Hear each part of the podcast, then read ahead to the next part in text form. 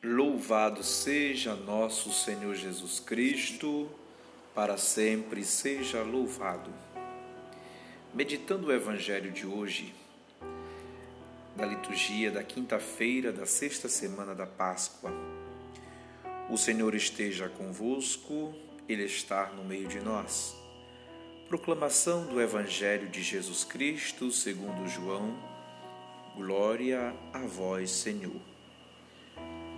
Um pouco de tempo e não mais me vereis, e mais um pouco e me vereis de novo.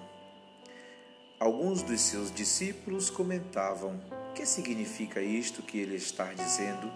Um pouco de tempo e não mais me vereis, e mais um pouco e me vereis de novo, e eu vou e eu vou para junto do Pai. Diziam ainda: O que é esse pouco? Não entendemos o que ele quer dizer.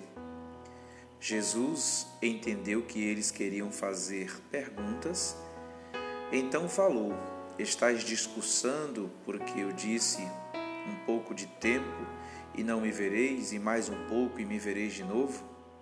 Em verdade, em verdade vos digo: chorareis e lamentareis, mas o mundo se alegrará e ficareis tristes mas a vossa tristeza se transformará em alegria.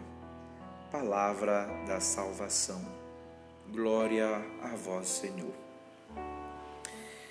Meus amados irmãos e irmãs, vossa tristeza se transformará em alegria.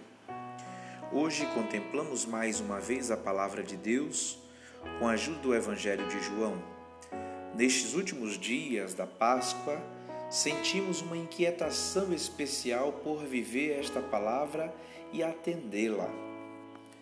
A mesma inquietação dos primeiros discípulos que se expressa profundamente nas palavras de Jesus: Um pouco de tempo e não mais me vereis, e mais um pouco e me vereis de novo.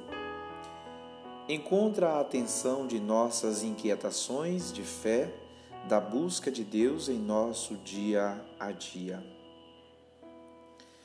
Os cristãos do século 21 sentimos esta mesma urgência que os cristãos do primeiro século. Queremos ver Jesus, precisamos experimentar a Sua presença em meio de nós para reforçar a nossa fé, esperança e caridade. Por isso, sentimos tristeza ao pensar que Ele não está entre nós que não podemos sentir e tocar Sua presença, sentir e escutar Sua palavra. Mas essa tristeza se transforma em alegria profunda quando experimentamos Sua presença segura, entre nós. Essa presença era recordada pelo Papa João Paulo II na sua última carta encíclica Eclésia de Eucaristia concretiza-se especificamente na Eucaristia. A Igreja vive da Eucaristia.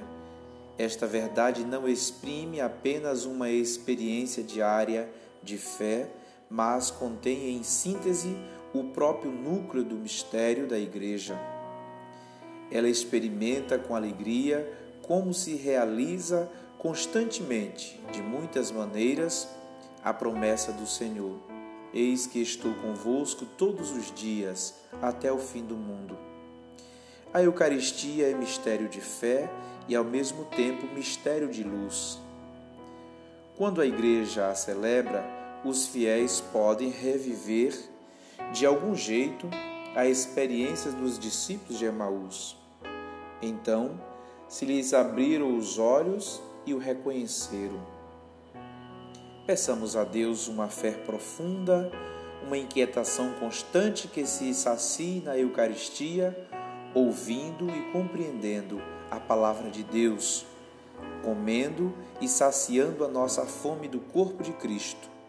Que o Espírito Santo encha de luz a nossa busca de Deus. Que assim seja. Amém. Louvado seja nosso Senhor Jesus Cristo, para sempre seja louvado.